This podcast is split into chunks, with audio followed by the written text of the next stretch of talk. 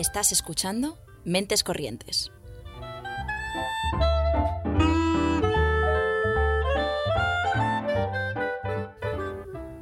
Puedes escucharnos los lunes a las seis y media en Ágora Sol Radio y los miércoles a las 3 en Radio Almaina de Granada, en el 88.5 FM o en su web.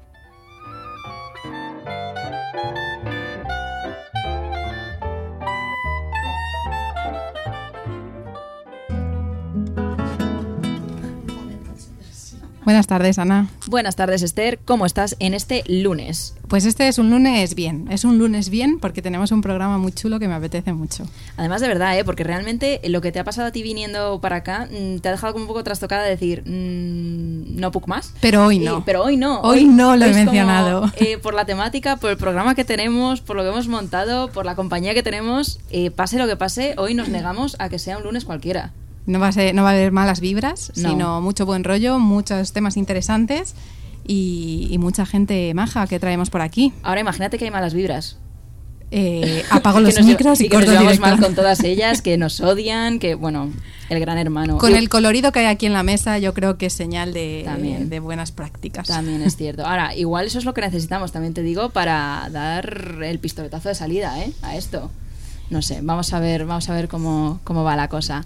Eh, pero ¿a quién tenemos con nosotras? Pues hoy tenemos con nosotras a tres mujeres maravillosas eh, del mundo de la comedia. Una de ellas es Beatriz Cepeda, que ha trabajado como guionista, ha participado en congresos de cine y aparte tiene su propia novela, Kilo arriba, Kilo abajo, con un personaje y un nombre que mucha gente ya conoce, Perra de Satán. Buenas tardes. Hola, Beatriz. ¿qué tal?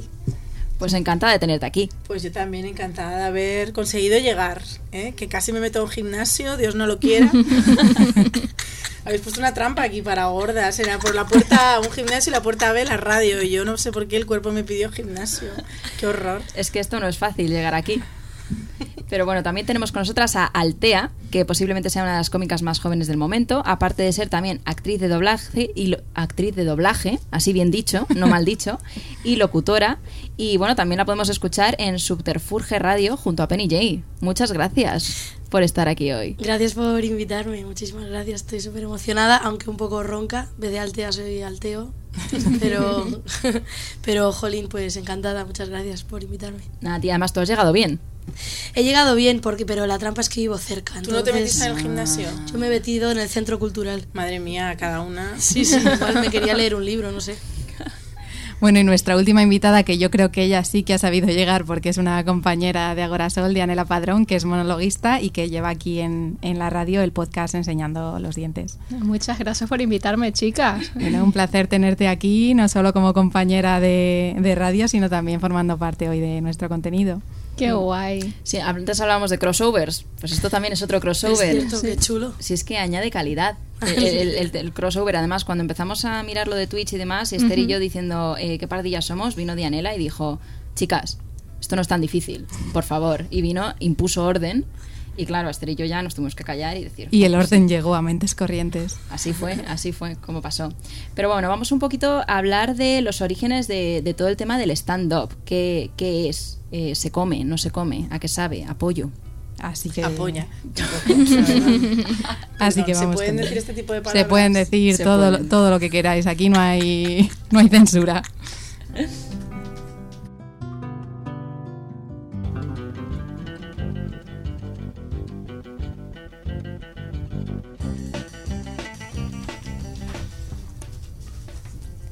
El de stand-up, conocido también como monólogo o comedia en vivo, es un estilo de comedia donde el actor y humorista se dirigen directamente a una audiencia presente en el lugar, generalmente de modo unipersonal, con un texto que expresa su visión del mundo. Puede hacerse en forma de un chiste detrás de otro o a modo de historia.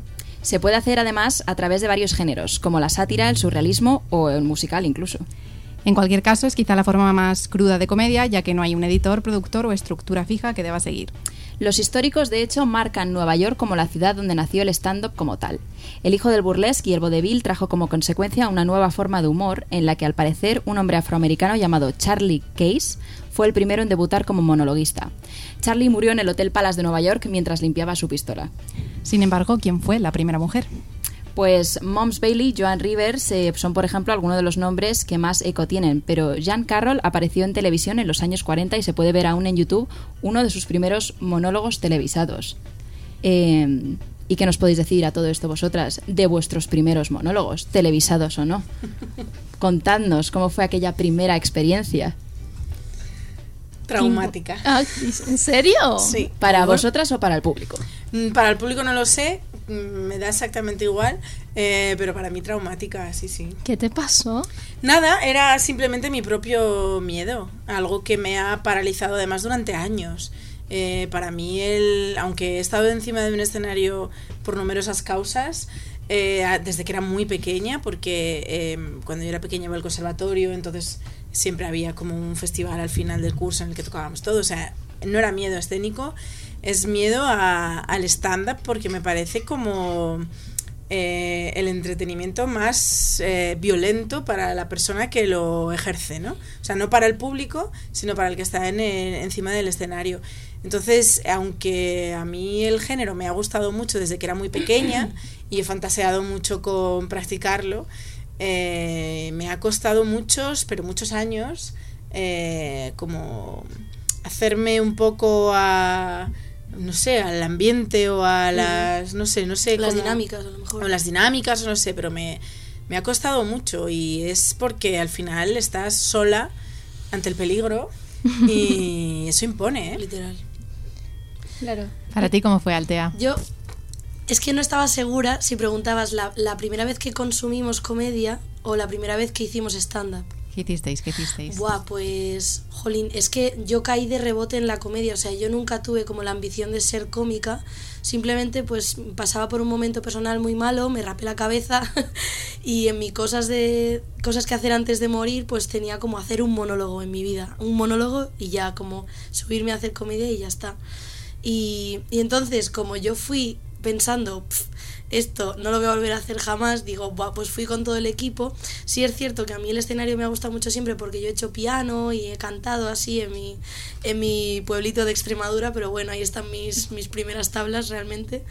Eh, jolín, y, y salí, era en una salita aquí en Madrid, en, am, en Argüelles, al Superlativo Bar, que entra como unas 60 personas y jolín, realmente 60 personas son muchas personas, pero pues realmente fui sin miedo, lo hice como, como si lo estuviera haciendo a mis colegas y yo creo que eso fue lo que luego, bueno, pues eh, por, por lo que me apadrinaron en la comedia o, o me fueron dando oportunidades porque lo hice muy bien, jolín, y me lo pasé muy bien. Eso es lo que recuerdo. Entonces, la verdad que fue por todo lo alto. Mi primera actuación estaba muy cómoda, no sé, el sitio también era como acogedor y, y me lo pasé muy, muy bien. Ha sido un gusto las primeras veces, ¿no? Sí. Bueno, ¿Y tú, lo, Dianela, lo cuéntanos? mío, lo mío también fue, fue guay, fue guay, me gustó mucho. Yo además me estuve preparando muchísimo para ese primer momento, o sea, como que estuve en un curso de comedia y mi profesor que es Gabriel Córdoba, un cómico de Paramount Comedy que vive en Barcelona, él se dedica a que cuando tú salgas tu primera experiencia sea la mejor, ¿no? Entonces, pues, claro. haberlo sabido. Exactamente. No y claro, él no te deja subir a la primera hasta que él no ve, ahora sí. Ya estás preparada en todos los aspectos, ahí con cada alumno. De hecho, no es que dice, este día le toca a todo el mundo, no. Es como que ya Diana está preparada, entonces la vamos a apuntar para el próximo bautizo, le llamaban. Y entonces, bueno, los que están preparados son esto y esto, y esas dos personas se van a bautizar ese día. Entonces, él lo preparaba muy bien, luego calentaba muy bien al público, también iban tus amigos a verte, entonces fue, vamos, todo bonito, precioso, pero no era la realidad. Ya poco a poco te vas lanzando, como le pasó aquí a mi compañera, y que estás sola, que la- el público no te conoce, y tú dices, bueno, a ver si mis chistes valen. Un Y a primer partir de ahí- simulacro, ¿no? Claro, fue un primer simulacro bueno, que lo voy a recordar siempre y además lo tengo grabado, o sea que, vamos, que yo estoy súper contenta con mi bautizo. Y a partir de allí ya fue saber que eso, porque mi profesor me lo dijo, esto no es 100% real, ahora te tienes que ir enfrentando y tener la fuerza y la valentía de decir, si no se han reído no pasa nada, puedes volver a subir y que se rían. Entonces, bueno, que es un proceso. Es que eso tiene que imponer, ¿eh? de todas maneras. Es eh, Tiene que dar su palo. Yo también creo que hay dos tipos de personal, ¿no? Hay gente que a la, la- a la primera hace algo y se le da bien, y luego a la segunda ya es otra historia. Y luego hay gente que es al revés, que es como a la primera mal y luego ya vas añadiendo, ¿no? Yo soy de las que a la primera me sale bien me lo creo, me vengo arriba y a la segunda caigo estrepitosamente y luego tengo que venir aquí a la radio a llorarle a Esther. y ya está, y no se levanta la cosa. Pero vamos que en vuestros casos eh, ha salido ha salido a flote todo. Sí, o sea, Eh, yo no digo que mi primera experiencia fuera traumática en el sentido de que pinchase o fuera una rió, catástrofe en todo el bien, sentido. claro. Todo lo contrario, el feedback que yo recibí de todo el mundo fue de gente que me conocía y gente que no me conocía fue súper bueno. O sea, me acuerdo incluso de una chica que a raíz de ese día nos hicimos amigas que me dijo, Buah, es que has nacido para esto y esto es lo tuyo. Eh, el problema era mío personal y, y- y iba por dentro. Y yo creo que tiene mucho que ver también con el síndrome de la impostora Mm. y porque ahora mismo ya, joder, es que, o sea, lo dices, yo me oigo desde fuera y digo, qué fuerte eres, maricón, porque vamos a ver, o sea, yo he estado delante de 400 personas haciendo un show, pero eh, cuando hago stand-up, propiamente dicho, delante de cuatro me pongo histérica, Sí. o sea, es... es, Bueno, es es que otra- dentro de cu- delante de cuatro es más difícil, Mm, incluso. mm. y, cuando no sé qué más hay gente. ahí, pero es como salir al escenario con la... O sea, salir al escenario a ser juzgada. Yo me Mm. siento un poco como delante de la Santa Inquisición. Eh, si tengo 400 personas que han comprado una entrada para verme a mí, ya digo, va, mira cuánta gente viene a verme, soy Claro. lo puto más, ¿sabes? Te- o sea, me vengo súper arriba y salgo súper arriba. Pero cuando hago stand-up, eh, que no sabes eso, no sabes a qué público te vas a enfrentar, en, en, en algunos ya los últimos open mix que estoy haciendo los hago en secreto, en plan, no se lo digo a nadie para que nadie venga a verme a mí, Claro. para que el público no esté a mi favor. Mm. Eh, y Para que sea más imparcial. Claro. Y bueno, pues me sigue resultando difícil, la verdad. Sí. Bueno, esto lo teníamos para comentar un poco más adelante, pero yo creo que, que ahora, ahora sí que más o menos pega. Y es que el británico Jimmy Carr, eh, que genera mucha controversia de por sí, eh, su humor, escribió un libro junto a una guionista que es Lucy Greaves y dijo sobre el stand-up. El stand-up es un arte peculiar. En una sala llena de gente, el cómico es el único mirando hacia el lado equivocado. También es el único que no se ríe. Para la gente normal, eso es la definición de pesadilla y para nada una aspiración realmente. Y esto, mientras estábamos pensando en cómo enfocar toda la mesa y demás, eh, nos ha llevado a la idea de- del payaso, del clown, o sea, de que realmente comparte muchas características con el stand-up, que el payaso a lo mejor, ahora, antes, como que sí que la gente iba mucho a verlo y era el referente máximo del humor, y ahora quizás con la pérdida un poco del circo más tradicional se ha perdido la figura del payaso, pero como que es se podría decir que, que el, el stand-up, el- la, la cómica que se enfrenta a ese micro es la nueva payasa. Es... Yo creo que sí. soy. Bueno, pero yo creo que hay una diferencia fundamental.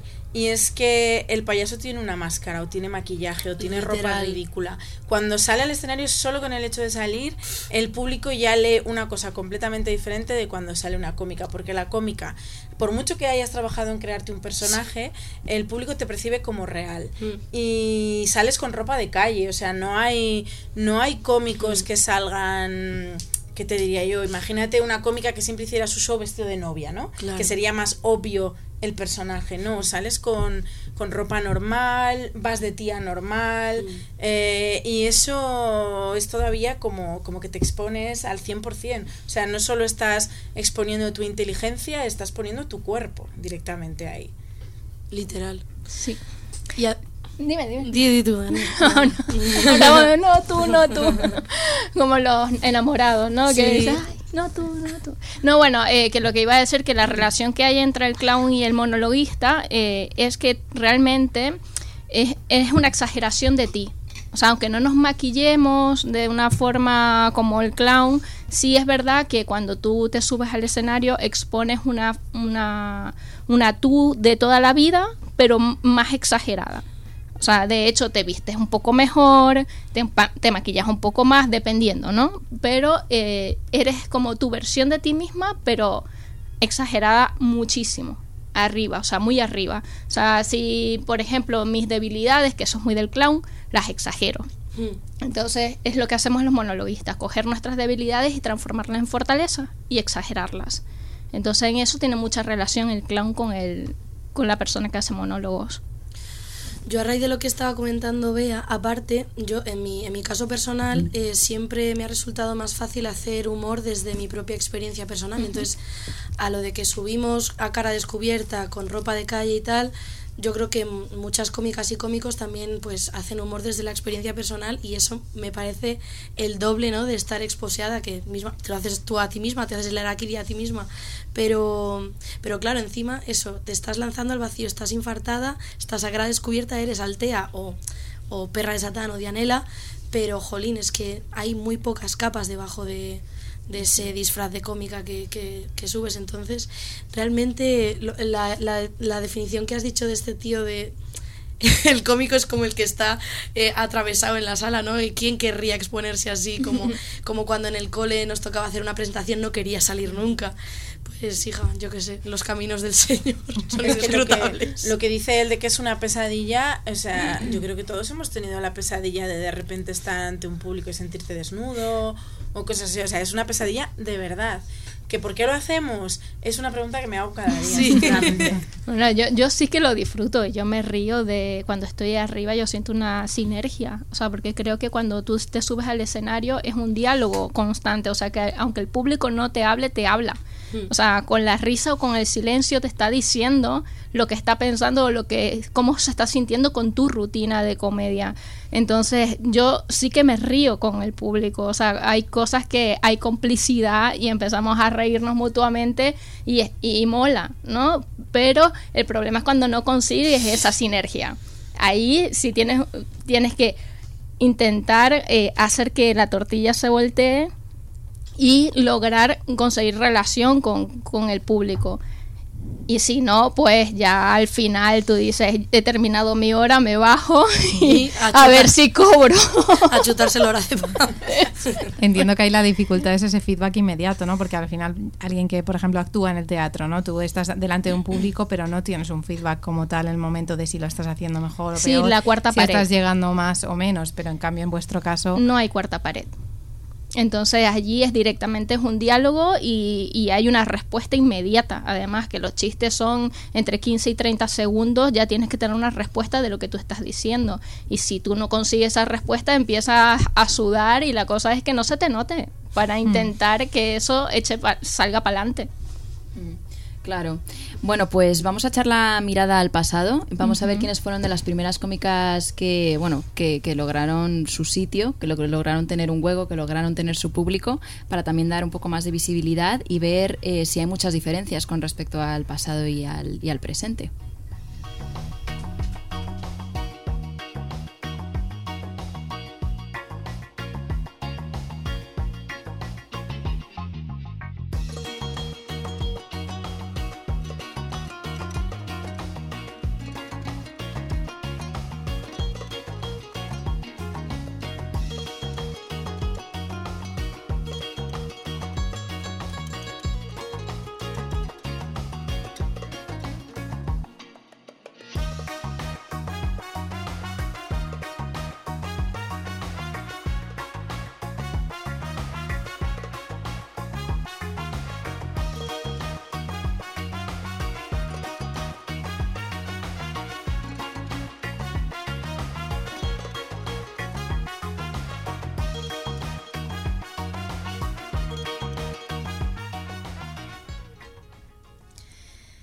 Moms Mabley nació en 1894 y fue una humorista de nacional estadounidense pionera del, a ver si lo digo bien, Chitlin Circuit, conjunto de locales dedicados al vodevil afroamericano. A los 14 años de edad, Mabley había sido violada ya en dos ocasiones y tenía dos hijos que tuvo que dar en adopción. Mabley dejó su tierra para ir a Ohio formando parte de un espectáculo itinerante de género minstrel. ¿Qué es el minstrel? Si lo estoy diciendo bien también, porque soy bilingüe pero no mucho. Un género en el que su característica más evidente era el hecho de que las obras estaban siempre ejecutadas por actores blancos que pintaban sus caras de negro para interpretar canciones y bailes donde imitaban a los negros, de forma cómica y con aires de superioridad. Cuando comenzaron a actuar actores negros, ellos mismos tenían que responder al estereotipo instalado y seguir burlándose de ellos mismos y su historia. Mabley fue llamada la mujer más divertida del mundo y fue conocida como Moms, porque verdaderamente era una mom o una mamá para muchos otros comediantes de las décadas de 1950 y 1960. Actuaba con una vestimenta andrógina y a los 27 años se declaró lesbiana. Grabó varios de sus primeros números que tenían como temática la orientación sexual y el racismo.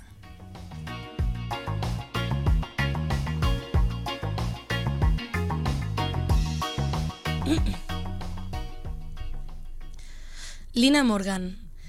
Cuesta quizás un poco más encontrar los primeros nombres de las primeras mujeres en hacer comedia en España. Sin embargo, Lina Morgan es una de ellas.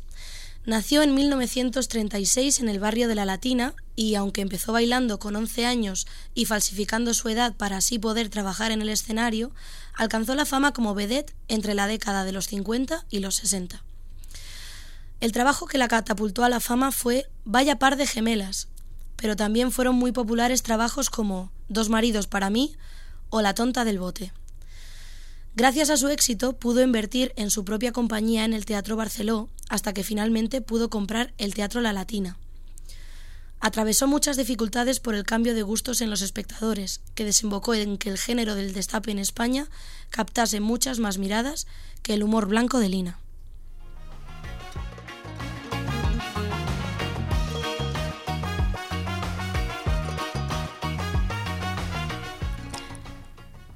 Toti Fields nació en 1930 y fue una humorista de nacionalidad estadounidense, familia judía.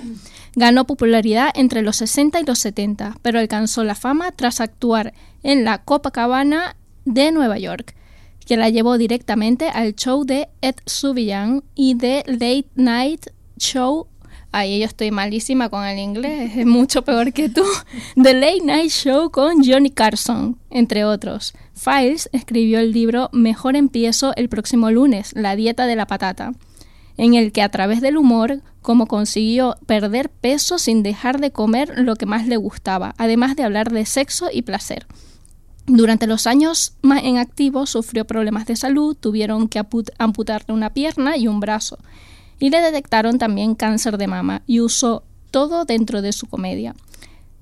Aunque en uno de sus últimos actos en público se levantó y pronunció sus famosas palabras, por fin puedo decir esto, peso menos que Elizabeth Taylor, que hicieron reír a todo el mundo. Su amigo y actor Van Johnson dijo que una vez perdió peso dejó de ser graciosa. Mi mayor.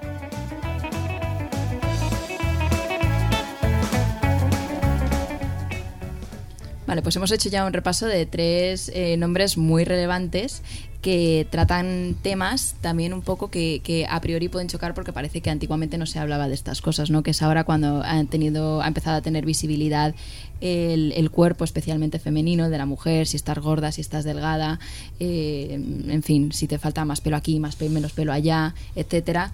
Y luego también eh, la orientación sexual de cada una. que, que ¿Os parece que estamos que tenemos más puntos eh, en común todavía con ellas o que hay algo que nos separa bastante? A ver, hay puntos en común. De hecho, lo has comentado. Hay una parte que, acabo de leer y dije, ostras, eh, que, esta persona dijo que cuando perdió peso dejó de ser graciosa. Eh, lo escucho a menudo y me parece súper injusto. O sea, que le digan a una compañera, si rebajas a lo mejor ya no vas a hacer reír y que esa compañera tenga miedo de bajar de peso solamente por dejar de ser graciosa. Yo creo, creo que es injusto porque una persona que ya se sube al escenario sabe hacer chistes, sabe hacer reír, lo va a hacer siempre, estando como esté. Entonces yo creo que eso es un, un miedo que, que incluso he visto cómicos metiéndole ese miedo a cómicas. Los señores que se callen. Y, y, también he visto cómicos, hombres gordos, que también tienen ese miedo. Y yo dije que te vas a morir, cabrón. Y les da igual, quieren seguir siendo graciosos porque todos los chistes que tengo son de gordo. Pero tú puedes escribir de lo que quieras. Al final es la misma estructura, es la misma forma de hacer comedia. Lo único lo que cambia es el tema.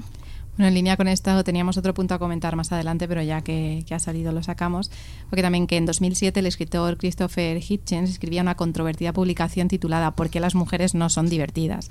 En él defendía la idea de que el humor es una herramienta más de cortejo que presuponiendo erróneamente que las mujeres son bellas y delicadas por naturaleza, está intrínsecamente asociada al género masculino que necesita más de ello y que por tanto en las mujeres cuestiones ajenas como su físico o su atractivo suelen tener más relevancia que su propia capacidad de, de hacer reír.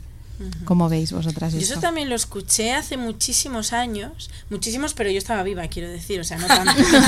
Eh, quiero decir, cuando yo a lo mejor, pues cuando yo tenía 18 años, una cosa así, eh, un programa de entrevistas en la tele, es que creo que era Eva H, pero no le quiero poner estas palabras en su boca porque igual no era Eva H. Eh, ya se debatía entonces que por qué en España no había casi mujeres que se dedicaban a la comedia de manera profesional. Había muchas actrices cómicas, de hecho cuando veías el, el Club de la Comedia, Sí. que era para mí mi show de referencia, sí que había mujeres, pero eran actrices o eran presentadoras a las que le escribieron un monólogo y eso no es lo mismo. Y Eva H dijo algo así como que a ella le repito que igual le estoy poniendo palabras en boca y no era ella. Vamos a llamarla esa cómica que salía por televisión.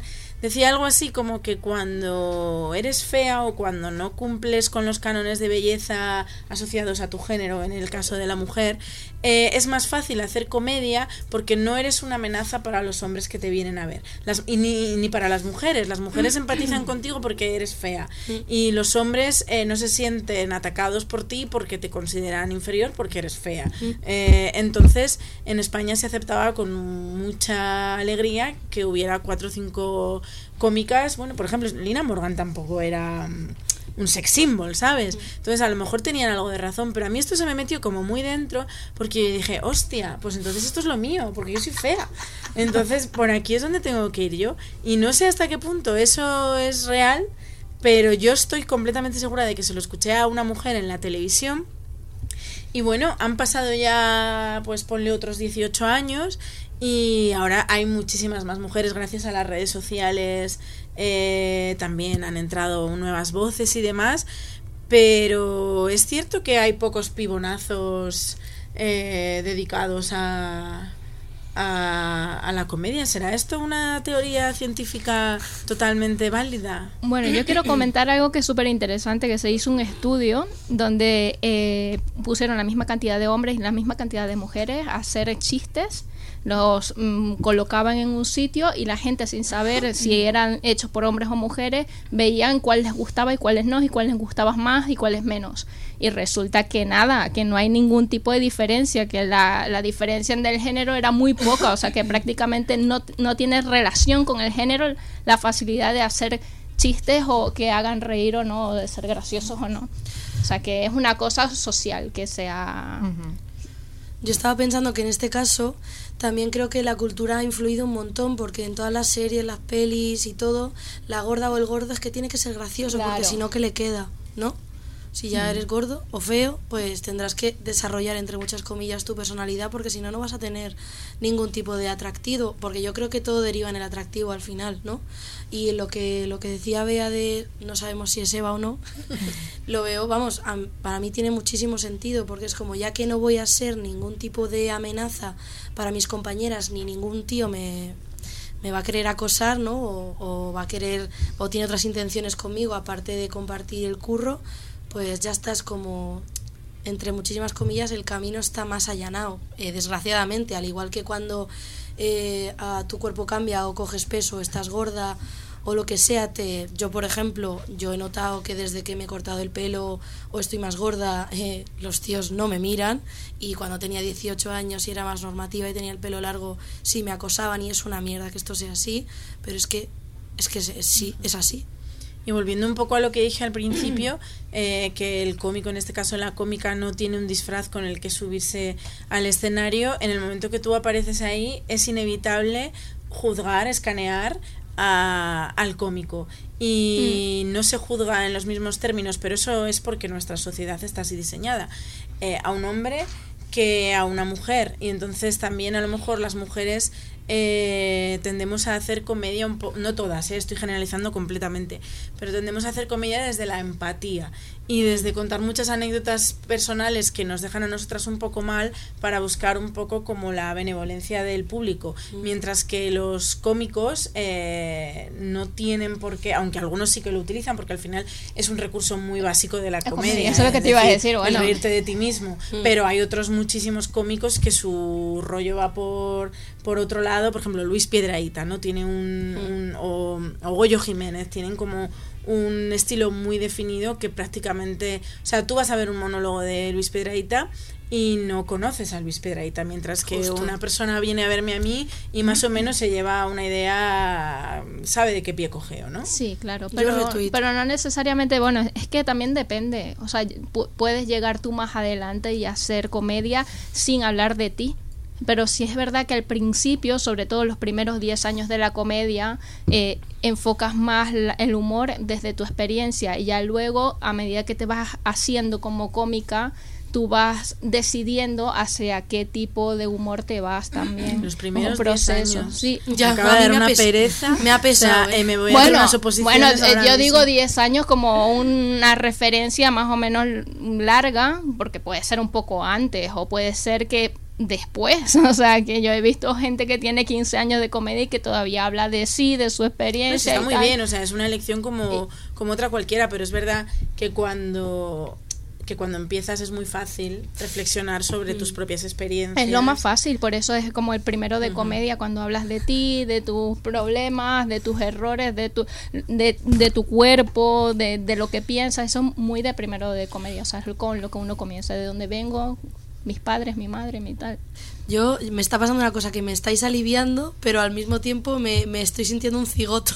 ¿Por? Porque, porque, claro, yo llevo tres años haciendo comedia y obviamente es poco tiempo, pero es que Pero está bien. es prácticamente el 100% de mi texto, es desde mi propia experiencia, de lo que me ha pasado, cómo he vivido yo la vida, etc. Am, y obviamente, pues luego de ahí pues surgen otras, otro tipo, te vas por otros derroteros, pero yo creo que también porque es una, una, tienes una sensación de confort, ¿no? De esto me lo sé, esto, jolín, no es como si vas a, am, a teorizar sobre algún término, ¿no? Desde la sátira, sino que dices, vale, es que, jolín, esto es mi vida, me lo sé y simplemente tengo que recordarlo y bueno, y recordar los remates que he hecho, etc.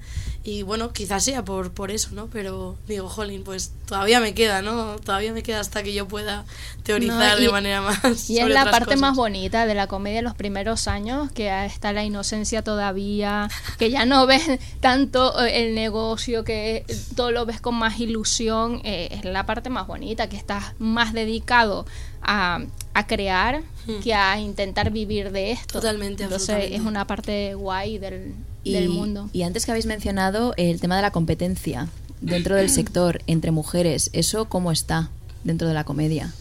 Pues luego es que también pasa una cosa y es que eh, los círculos, eh, desde mi experiencia también hablo, los círculos de cómicos y cómicas son muy pequeños. Entonces eh, te tiendes a encerrar en uno que conviertes un poco casi en tu familia cómica, es un poco como las drag queens, ¿no? Mi sí. madre, mi, Te mi, mi Mm. house of no sé qué. Sí. Y ¿sabes qué pasa? Que yo siento que entre mujeres en Madrid a día de hoy yo no siento una competencia, pero es que luego el, el escenario de comedia de Madrid es completamente diferente al de Barcelona, es Mm. completamente diferente al de Andalucía. Entonces, eh, yo desde solo puedo hablar desde mi punto de vista, que en el único mundo en el que me muevo es el de Madrid. Yo he notado muchísimo más compañerismo y muchísimo más apoyo que competencia. Ahora, la primera vez que yo intenté hacer comedia, eh, que fue hace cinco años, que era un terreno dominado por hombres, eh, no lo soporté. O sea, directamente dije, no, no puedo con esto. Y, y estuve como cuatro años sin hacer absolutamente nada. No, también depende de dónde hayas llegado. Es que también es eso. Yo comencé a hacer comedia fue en Barcelona y el circuito de comedia de Barcelona era muy chiquitito cuando yo comencé. Entonces, claro, ahí como que todo el que empezaba era como acogida total y era mucha hermandad y no sé qué. Y cuando me mudé aquí a Madrid, dije, esto es salvaje, esto es un zoológico, qué horror. Y estaba como desesperada, me quería volver a Barcelona, no no porque no me gustase Madrid, es que no me gustara, no me gustaba como me habían acogido. O sea, yo, bueno, no me habían acogido. Yo llegué a un open mic y lo primero fue maltratos, o sea, hablarme mal. Uy, pues esa es eh, exactamente mi experiencia de hace cinco años. Sí. Qué Y yo llegué hace cinco años justo aquí a Madrid y la pasé mal. Y entonces, claro, yo llegué eh, siendo novia de un cómico que tenía más tiempo y más experiencia y me dice, no, pero tú di que eres mi novia. Yo no, yo Claro. quiero llegar y que me respeten por lo que soy. Justo. Y no quiero decir, hola, soy la novia de... No. Entonces, claro, eh, todo ese proceso, llegar, qué tal, y que no supiesen, después muchos bajaron la cabeza y dijeron, ostras, ¿quién es la novia de? Y dije, ¿en serio? Manda narices, tía, que te respetarán por eso. No, no, es que eh, definitivamente a lo que yo vi, que esa era la reacción, esta para mi círculo de amistad de la comedia no los quiero. Mm. Y, y eso me dejó ver un poco más claro quién tenía adel- delante. Entonces sí es verdad que aquí en Madrid los, los espacios son más pequeños. Entonces tú como que coges un, un círculo que es tu familia, son tres o cuatro cómicos y cómicas y, en, y con ellos te mueves de un sitio a otro. Sí, mi experiencia también ha sido 100% así. Vamos, yo empecé en, un, en la Riot Comedy y, y- y Sara me, me amadrinó y, y me fue dando oportunidades realmente. Un Ah, sitio muy guay, la Riot. Sí, o sea, pero claro, es un camino muy inusual porque, porque luego, pues obviamente yo estaba como en, en una... Hablo en pasado porque ya, ya no actúo con la Riot, pero, pero sí es cierto que, que sí, que es, yo no habría actuado en, en tantas ciudades como he actuado por de no ser por, por la Riot y porque pues ahora me amadrinó realmente pero mi caso yo creo que es bastante poco común porque porque yo no he ido a tropecientos open mic a probar texto am, simplemente pues eh, Sara me fue dando oportunidades y Pero has actuar. intentado algún open normal, algunos sí he ido sí claro comillas? la de la bromería ah, estuve en la cueva cuando lo llevaba Eva. Soriano sí sí bien bien claro Vale. o sea yo no y me, y me han preguntado también a veces como si notaba esa diferencia no de y a ver obviamente es que la Riot es un espacio muy muy chulo y muy diverso pero pero claro yo yo te- yo mm, yo no puedo negar que yo he tenido mucha suerte y, Buah, y mi sí. camino ha sido muy privilegiado o sea La verdad que sí, porque ella ha comenzado una época buena para nosotras las mujeres. O sea, yo porque empecé en 2019 totalmente, fue una época buena. Pues yo en 2017.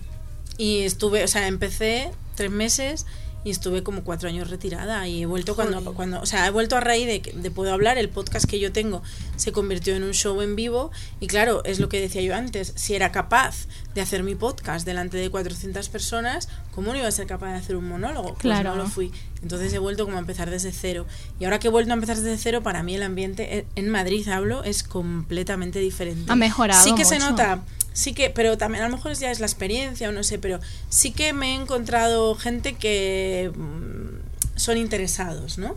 Eh, Mm. Pero han sido los mínimos, la mayoría ha sido de, de acogida y de cariño y es otro, o sea, de verdad que ha habido un cambio brutal, un relevo generacional buenísimo en Madrid, eh, liderado por mujeres y creo que la Riota ha tenido mucho que ver. Sí, sí, desde luego. Y ahora eh, creo que el panorama es, es otro. También es verdad que en el último Open en el que estuve, me puse a hablar con un chico que no conocía y que nos sentaron juntos pues a hablar.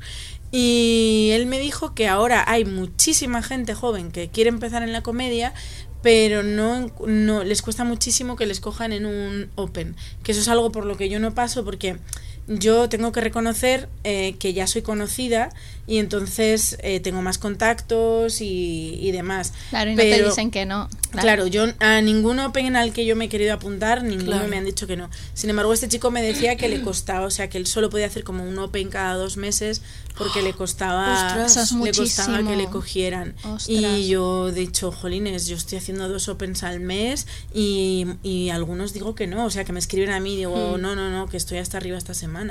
Entonces eso también me parece sorprendente, ¿no? Que ahora hay tantísima gente que le apetece probar esto y no tienen sus, sus espacios, pero bueno, que se creen, es que ahora en, o sea, en Madrid hay muchos sitios donde puedes crear seguro un, un Un espacio Sí, le, para ti. le das una pata a una piedra y salen cinco, cinco locales que hacen comedia. No, y luego levantas la cerveza y aparece un montón de cómicos y cómicas. O sea, ahora mismo hay muchísimo movimiento de comedia y si es verdad esto, porque yo he pedido hueco en un Open y me lo han dado para dos meses después. Yo dije, ostras, dos meses ya ahí, ya ha pasado porque hablo de actualidad, de tal, pues nada, mira.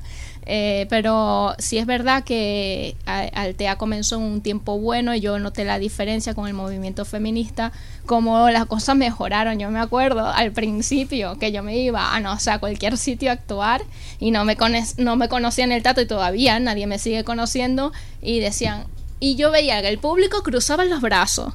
Como que esta que va a hablar y, y a un segundo antes estaba un cómico arriba y estaban muertos de la risa y súper mm, como guay. ¿ves? Ahora viene esta chica que es de Venezuela, o sea, mujer, inmigrante, venga, y todo el mundo hacía, ¡buah! hombres y mujeres. Y yo decía, ¿what? No he dicho ni hola.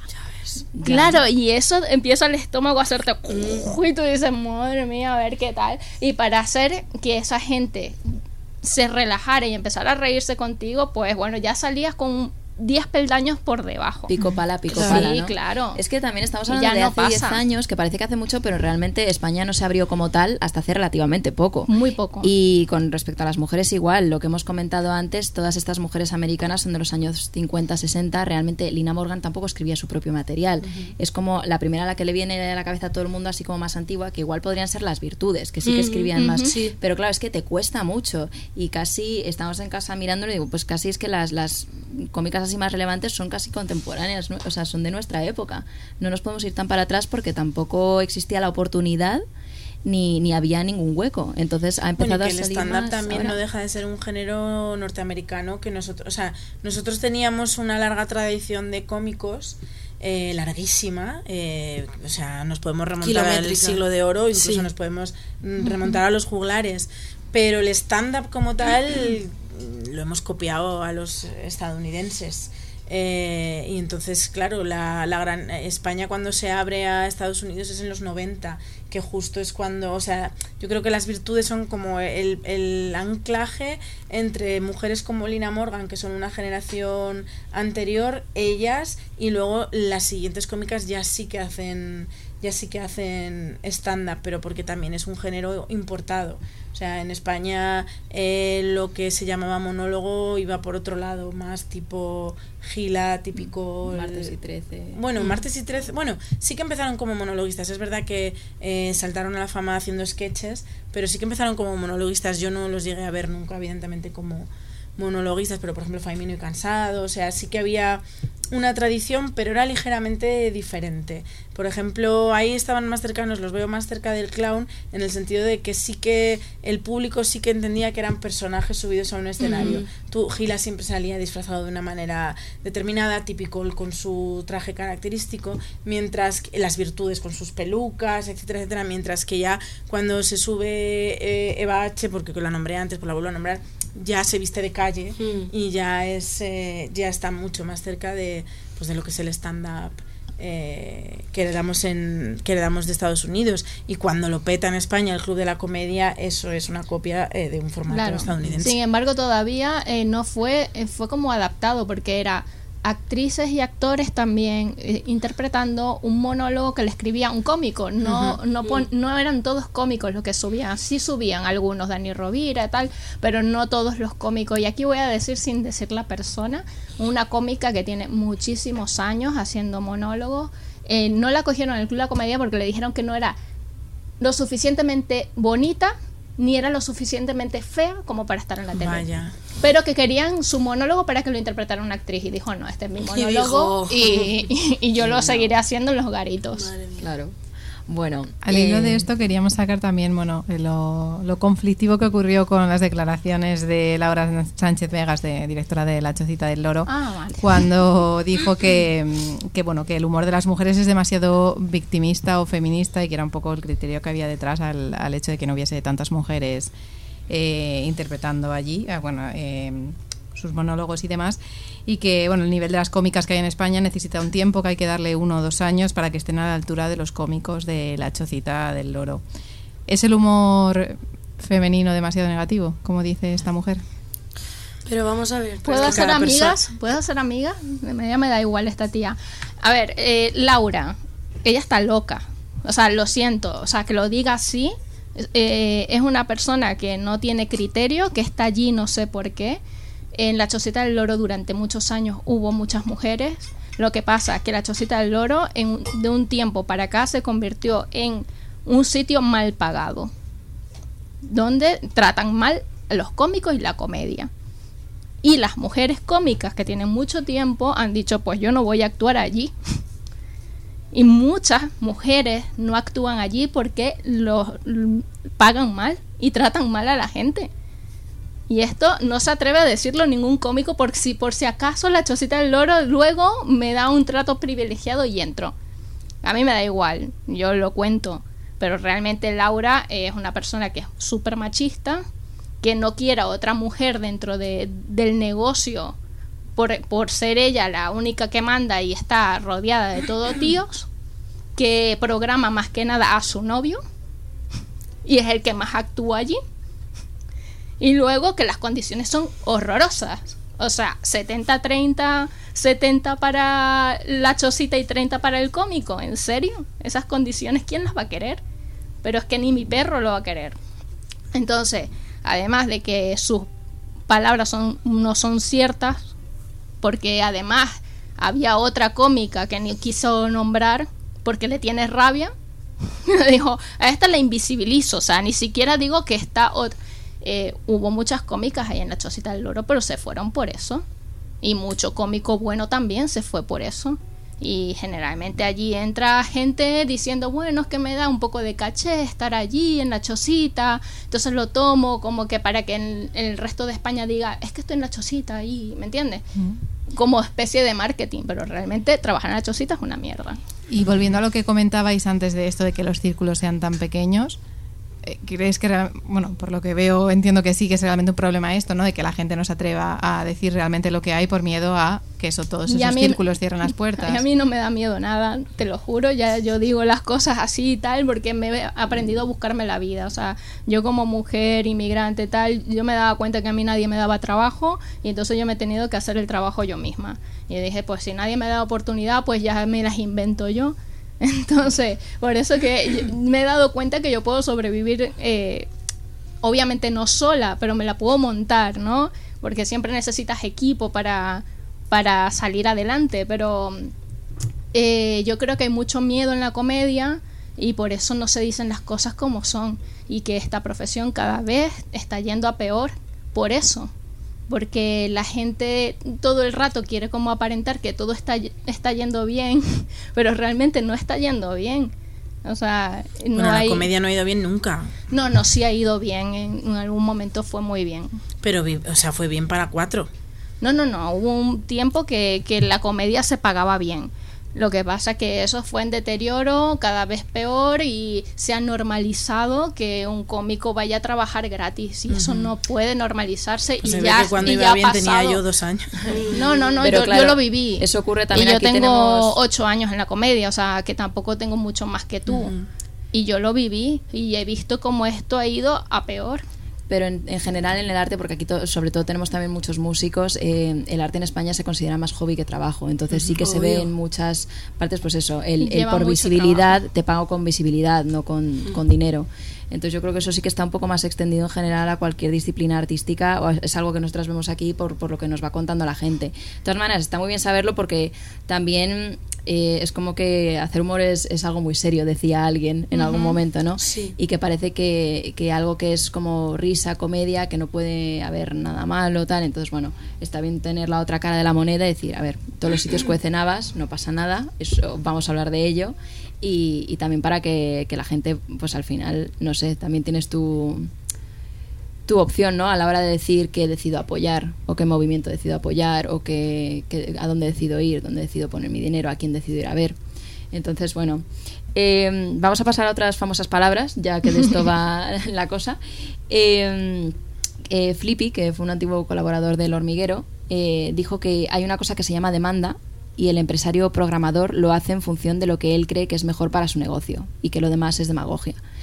Eso como explicación a por qué no se contratan a más mujeres en España. Entonces, eh, ¿es realmente más una cuestión de dinero que una cuestión de sexo? Hombre, teniendo en cuenta que vivimos en un sistema capitalista, el dinero no hay que obviarlo nunca como argumento. Pero creo que también es una cuestión, o sea, una cosa no excluye a la otra, quiero decir. Evidentemente, y eso lo, lo, tenemos que entender así, cualquier persona que crea un negocio lo que quiere es que le funcione en términos económicos.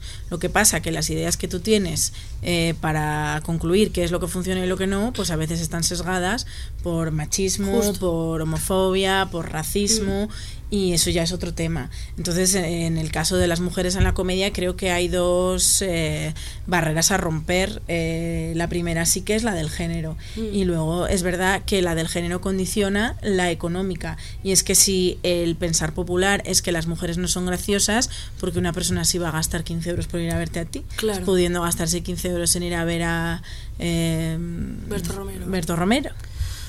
Yo, yo iba, vamos, yo iba a decir algo muy parecido. Esto va de quienes siguen teniendo el tinglao, quienes siguen teniendo la pasta y si, y si llevan haciendo lo mismo 20 años y les ha funcionado, entre comillas o sin comillas, obviamente pues te va a dar miedo, ¿no? Dar un cambio, te va a dar miedo contratar mujeres, te va a dar miedo, eh, pero hola, 20 2022, ya estamos, ya estamos todas y, y es que es la pescadilla que se muerde la cola. Si las mujeres no podemos acceder ¿no? Lo de siempre a puestos de responsabilidad, a organizar o a, o a gestionar los negocios, es eh, los, yo creo que los hombres ah, van a ser mucho más reticentes a que nosotras tengamos un espacio. Y esto es eh, esto es fundamental para que empiecen a cambiar las cosas.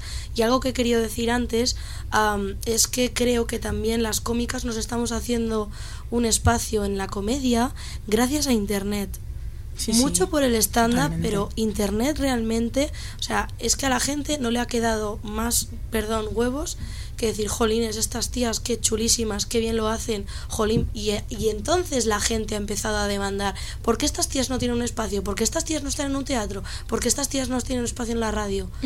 Ah, pero es- ha sido la gente, los espectadores, la gente que nos quiere escuchar, que quiere oír otras cosas, porque los señores de 70 con los mm, cojones gordos no... Claro, porque miran el dinero, obviamente, porque tienen su negocio, porque si les sigue funcionando desde hace 20 años, ¿por qué van a cambiar nada, no? Pero, jolines, pues lo menos más mal que bonito poco a poco. lo más bonito es que van a tener que cambiar por iba a decir cojones por ovarios porque resulta que eh, las personas que más estadios las cómicas que han llenado estadios en el último año eh, mm, son mujeres y son Martita de Granada y son las estirando el chicle. Con la cara. entonces eh, ya no les queda ya no les queda más remedio a los empresarios que tienen esa opinión empezar a opinar que el panorama ha cambiado y que y dándole la razón a Flippy el público ya demanda otras cosas y efectivamente tanto detrás de Martita de Granada como de Estirando el Chicle está internet y el hecho Desde de luego. que eh, internet democratiza el acceso a, a ciertos espacios o la creación de tu propio Mm. espacio Yo tengo que decir que yo los sitios donde he ido a actuar por España generalmente son las dueñas son mujeres, o sea, dueñas del local. O sea, son porque los, los hombres dueños son menos. O sea, sí me han dado trabajo en algún momento, pero que dicen, venga, que mi público pide cuándo vas a traer una mujer y, y mete varias mujeres. Pero generalmente los, los garitos que llevan mujeres siempre llevan comedia hecha por mujeres y la gente se ríe, disfruta y hacen buena caja igual que cuando va un hombre o mejor. Sí, respecto precisamente que mencionabas lo de estirando el chicle, el chicle era un ejemplo que traíamos porque es de ese salto de que ellas mismas decían que se lo han tenido que currar el doble por ser mujeres y al final el ejemplo más claro de que la parte económica tiene sentido es eso, que cuando sacaron las entradas eh, se agotaron en 20 minutos. Quiere decir que evidentemente hay un público interesado en comedia para mujeres, eh, eh, perdón, hecha por mujeres, igual que hay un público interesado en comedia hecha por hombres. Y al final también ellas decían que que no es que ellas hagan humor para mujeres, es que las mujeres son el humor. 52% de la población y al final Justo. es como hacemos humor. A ver, le interesará a unas personas o a otras, no tiene que ver aquí el género, ¿no? Y, está claro que, que si nos vamos a la parte económica también vende. Si eso es lo que importa, no hay argumento detrás para, para negarse por ello y, y ellas lo están demostrando.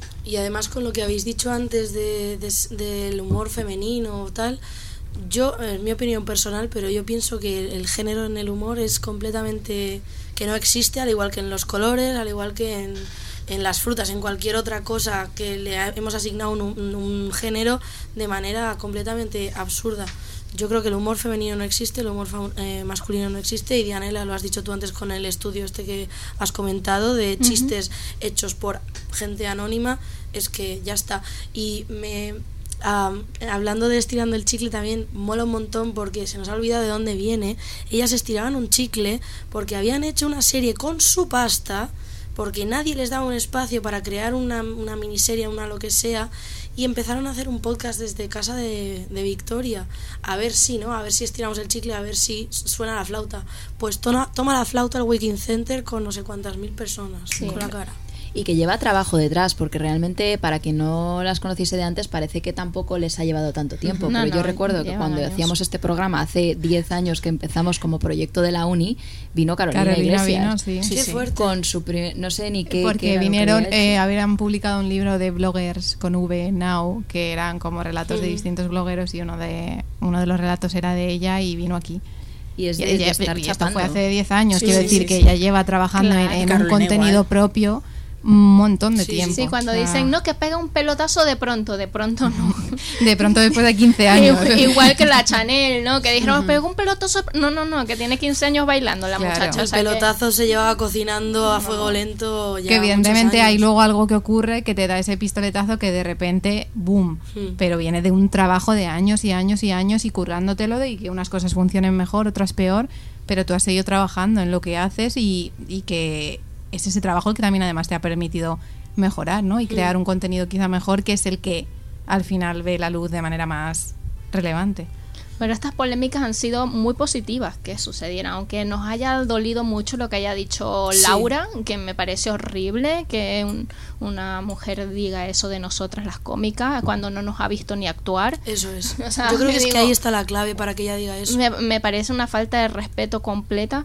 Eh, nos vino muy bien porque se puso otra vez en la mesa el debate y otra vez venga porque todavía es una lucha. O sea, aunque no nos podemos dormir en esto tampoco. Porque o si no, eh, se va diluyendo y vuelven otra vez las cosas al mismo rumbo, ¿no? Entonces, sí es importante mantener la lucha y que esto no se le olvide a la gente porque la memoria es muy corta. Que, que en nada ya vuelven a salir carteles llenos de tíos Sí, y tal. Entonces, eh, que se vayan poniendo esto sobre la mesa cada cierto tiempo es importante. Mm, Y antes habéis mencionado también eh, que la Riot marcó un antes y un después. ¿Por qué? ¿Por qué? ¿Qué tenía la Riot que no ha- tenía, pues yo que sé, otro formato de antes? A ver, la Riot y también Calladita está más guapa, cómicas degeneradas. Esto sucedió porque sucedió todo como al mismo tiempo. Eh, Movistar sacó una foto donde solamente había una sola cómica y todo tíos, muy grande, con muchos tíos y una sola cómica o dos, una cosa así. Y empezaron a decirles porque todos son tíos, dónde están las tías, empezó a hacer una polémica por internet, gracias a internet, y ellos dijeron que no hay tías es porque no hay cómicas. Y entonces las cómicas nos empezamos a enojar y dijimos, pues, venga, vamos a hacer unos espectáculos de comedia para darle visibilidad a las cómicas y que vean que si estamos allí. Entonces ahí nació Cómicas Degeneradas, La Río, La Calladita está más guapa. Entonces La Río tuvo una tuvo mucha potencia a nivel eh, mediático, de hecho fueron a verle los del Terrat allí y tal, pero pasamos de no existir a estar en el underground. Y Nosotros dijimos, como que no somos si tenemos un grupo de WhatsApp y somos 60 nada más este grupo de WhatsApp que no estamos todas, sino que ten- cómicas que tienen muchos años en la comedia que nos hem- hemos empezado a hacer el grupo y se ha ido como poniéndose más grande. Es- es- existimos, hola.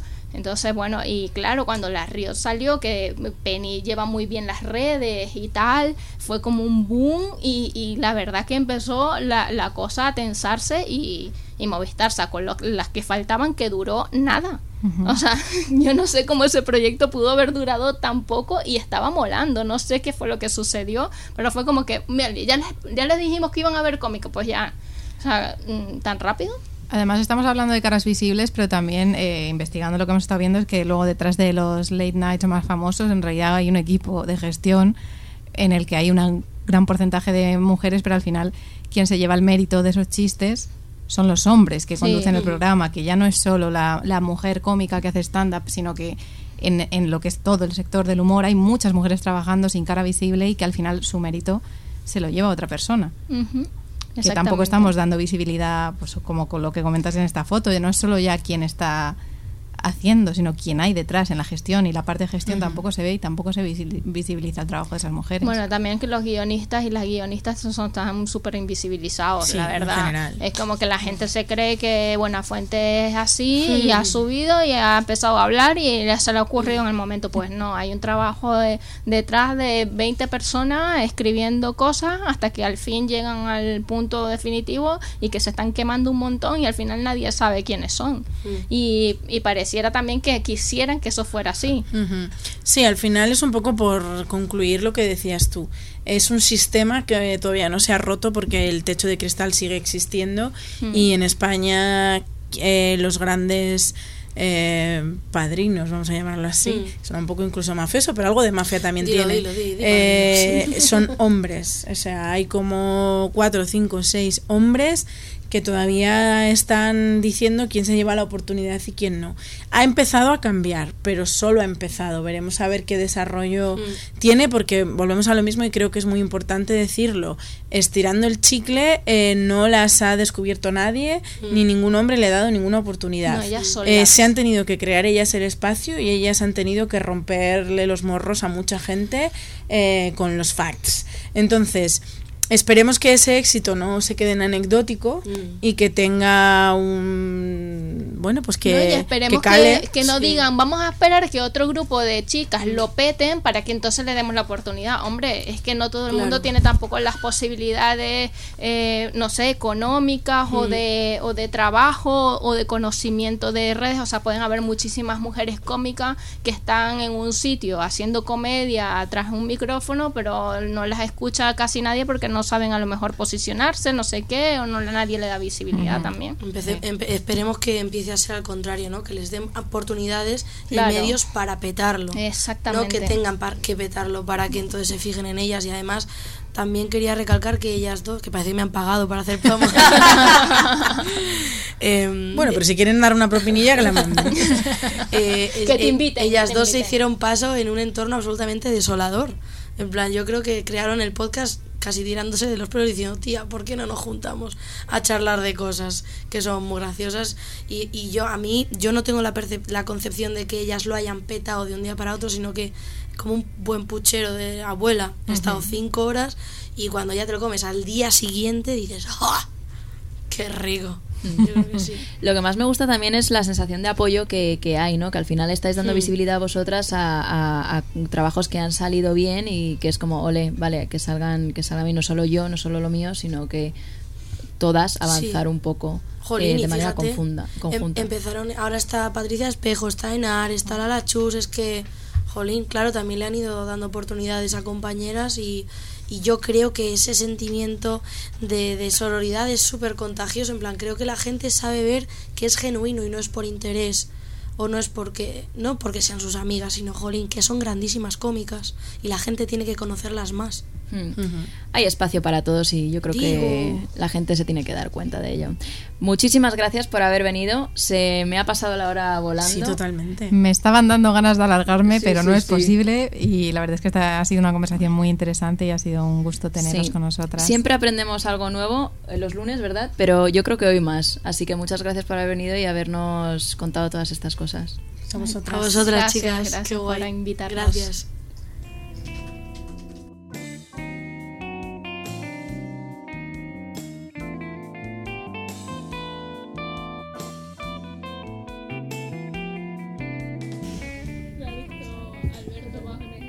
Bueno, pues nos despedimos con un vídeo de Enar Álvarez en uno de los programas de Buenismo Bien.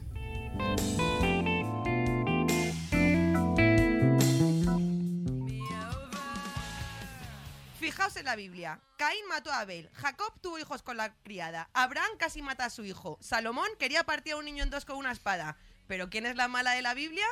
Eva. ¿Por qué? Por comerse una puta manzana. La mitología griega, tres cuartos de lo mismo.